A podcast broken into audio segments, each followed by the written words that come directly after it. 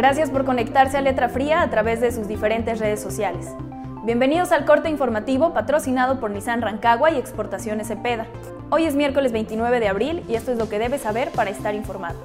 Mi nombre es Esther Armenta. Comencemos con las noticias. El estado de Jalisco ocupa el lugar número 29 de todo el país en casos activos de COVID-19, por tasa de 100.000 habitantes, de acuerdo con el registro del Sistema Nacional de Vigilancia Epidemiológica. Los casos activos son aquellos pacientes que iniciaron síntomas en los últimos 14 días.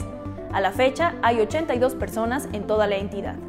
Las cifras estatales al martes 28 de abril confirman el incremento de casos por coronavirus con 316 pacientes confirmados en todo Jalisco. Por presentar síntomas leves, el 73% de los 316 casos confirmados en plataforma federal se han manejado con aislamiento en su domicilio mientras que 27% han requerido hospitalización.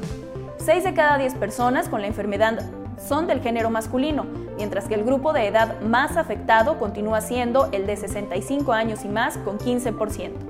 Para dudas y reportes de casos sospechosos, favor de comunicarse a los call center a su disposición la línea COVID del gobierno de Jalisco es 33 38 23 32 20 o también al 33 35 40 301 para ser atendidos en el call center de la Universidad de Guadalajara.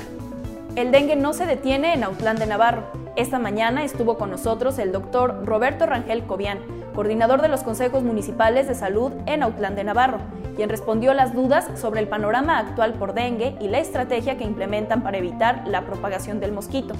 Además mencionó cuáles son las colonias, agencias y delegaciones más afectadas por esta enfermedad. ¿Ya sabes si tu colonia está dentro del foco rojo? Consulta la entrevista completa en Facebook o Spotify.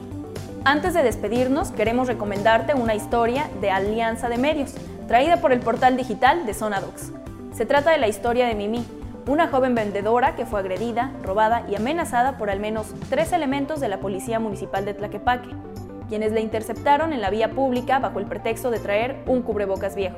Si bien, tras los hechos decidió ir a denunciar, lo hizo con pocas certezas, pues después de visitar al menos tres módulos y dependencias, las autoridades no levantaron un acta circunstancial. La Comisión Estatal de Derechos Humanos continúa laborando durante cuarentena, las quejas y reportes son atendidos vía telefónica y a través de WhatsApp en la línea 33 11 56 73 42. Al 10 de abril, la institución hizo una serie de recomendaciones a los 125 municipios de Jalisco para evitar que las medidas de prevención vulneren o violenten los derechos de los ciudadanos. Si tú, algún familiar o conocido son víctimas de abuso de autoridad durante este aislamiento, no duden en reportarlo a la Comisión Estatal de Derechos Humanos. Las noticias del miércoles terminan aquí. No olviden seguirnos en Instagram, Twitter, Spotify y darse de alta en WhatsApp. Cuídense y quédense en casa. Nos vemos mañana.